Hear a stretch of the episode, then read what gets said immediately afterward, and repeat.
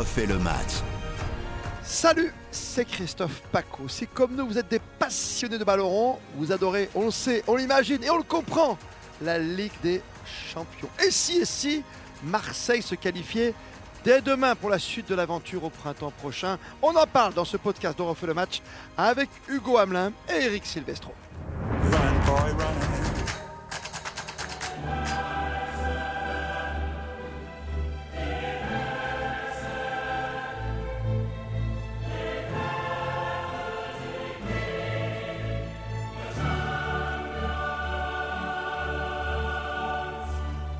Salut Hugo Salut Christophe, salut à tous. Salut Eric Salut Bah oui, c'est simple, tu gagnes à Francfort, Tottenham bat le Sporting et t'es qualifié Hugo. Ouais, ça paraît simple comme ça sur, euh, sur le papier. C'est vrai que bien. quand l'OM euh, avait commencé avec deux défaites euh, inaugurales, on, on voyait le, le ciel euh, européen s'assombrir, l'avenir européen de l'OM euh, s'assombrir. Aujourd'hui, tout est remis à zéro. Marseille a gagné euh, ses deux matchs contre le Sporting.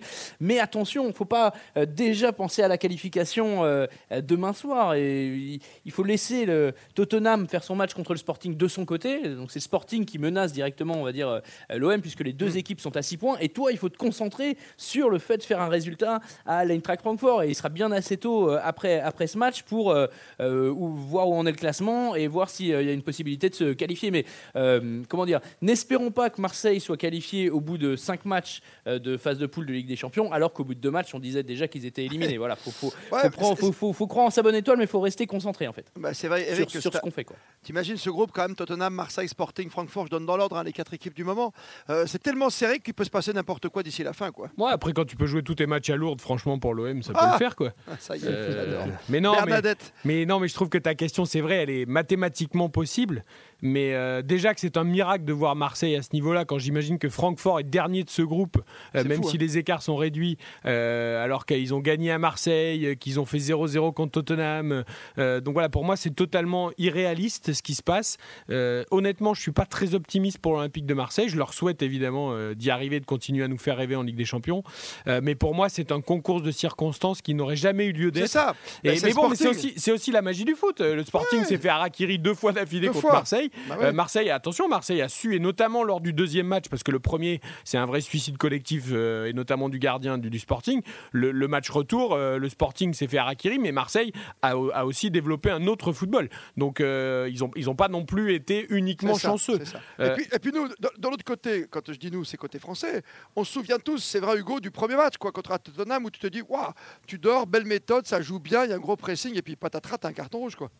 Ouais, voilà, mais ça, a été, un fait de jeu. Ça n'avait pas tourné en faveur de l'OM euh, ce soir-là, même s'ils avaient tenu euh, voilà, une heure de jeu euh, très très honnête à l'extérieur face aux monstres du groupe. Non, c'est juste un, un groupe équilibré. Il n'y a pas de véritable surprise à voir euh, Marseille deuxième devant le Sporting et l'Eintracht Francfort euh, euh, quand on regarde le contenu des matchs depuis le, depuis le début de, de ce groupe. Marseille joue sur ses- son, son pressing, son pressing haut, voilà, avec des joueurs de, de caractère. Ils ne se sont pas effondrés non plus. Contre, contre Francfort à domicile, ils ont perdu 1-0. Ils auraient peut-être mérité mieux. Ils avaient, ils avaient fait pas mal de, de choses aussi. Donc voilà, c'est pas une question de réécrire l'histoire, mais c'est juste un groupe équilibré dans lequel n'importe quelle équipe peut battre euh, n'importe laquelle. Et, euh, et rien n'est décidé dans ce groupe. On verra, euh, on verra ce soir à Francfort. On, on peut quand même admettre euh, que l'OM a eu de la réussite au tirage, mais ça fait partie du jeu, euh, en tombant Oui. notamment sur Francfort dans le chapeau 1, qui était Tu le veux dire vainqueur. des de- équipes abordables, tu veux Non, dire mais par rapport il au ne faut pas oublier que dans le chapeau 1, ils ont pris Francfort, qui est certes une très belle Bien équipe, euh, mais qui était que le vainqueur de la Ligue Europe par rapport à tous les monstres qu'il y avait dans le groupe 1. C'est une référence quand Quand- même. quand- oui, non, non, mais c'est une très bonne équipe, Francfort. Euh, D'ailleurs, moi, je la vois se qualifier dans ce groupe, mais, euh, mais ça reste quand même par rapport à d'autres équipes du chapeau 1. euh, au tirage, c'était quand même euh, déjà un vrai coup de chance pour l'Olympique de Marseille. Euh, Lille aussi, d'ailleurs, l'année dernière, avait eu la même chose Oui. au tirage au sort. Et ensuite, il y a eu cette réussite des deux matchs contre le Sporting. Donc, il y a une forme quand même de Et- et- réussite et qui accompagne. Lille avait fait la même chose l'année Ouais, dernière. tout à fait. Lille avait euh, Et Lille raté son- qualifié. son, début de, Ouais. son début de compétition et s'était qualifié. Bien sûr, mais donc il y a une forme de réussite qui accompagne l'OM en Ligue des Champions, bah, pourvu qu'elle dure encore un peu cette réussite et qu'en effet Marseille soit au rendez-vous des Et puis finalement, quand tu perds à la maison euh, le week-end d'avant, c'est presque bon signe, non? Hugo. Non, il va falloir- tu vois, avec la défaite. Non, non, il va falloir, il va falloir la laisser de côté. Cette Ligue 1, trois défaites d'affilée, c'est exactement le, la dynamique inverse du côté de l'Eintracht Francfort, puisque eux, ils se sont imposés euh, face à Mönchengladbach, Stuttgart et Leverkusen sur leurs trois dernières journées de championnat.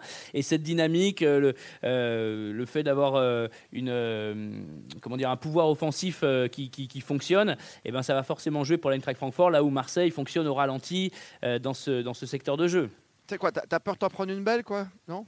Non, moi je pense que Non le- le- non, non, non. L'avantage, l'avantage euh, pour Marseille face euh, à Francfort ici euh, pour ce déplacement en Allemagne, c'est vraiment que Marseille a les cartes en main. Marseille a deux points de plus que Francfort, qui est dernier du groupe, qui va devoir se, se battre, devoir faire le jeu à domicile, devoir attaquer très certainement, et Marseille va pouvoir un petit peu attendre, un petit peu presser. Et avec Igor Tudor qui a quand même une, une façon de faire, euh, une méthode un peu à l'italienne, euh, je pense que, que ce type de, de- scénario de base, on va dire, pour, pour le match, ça va, ça, va, ça va plutôt lui plaire et ça va plutôt être à l'avantage des Marseillais. En tout cas, ils partent avec un avantage par rapport à leurs adversaires.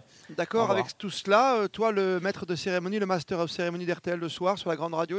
Ouais, bah, en tout cas, quand Hugo dit que Francfort va être obligé d'attaquer, de toute façon, c'est leur style.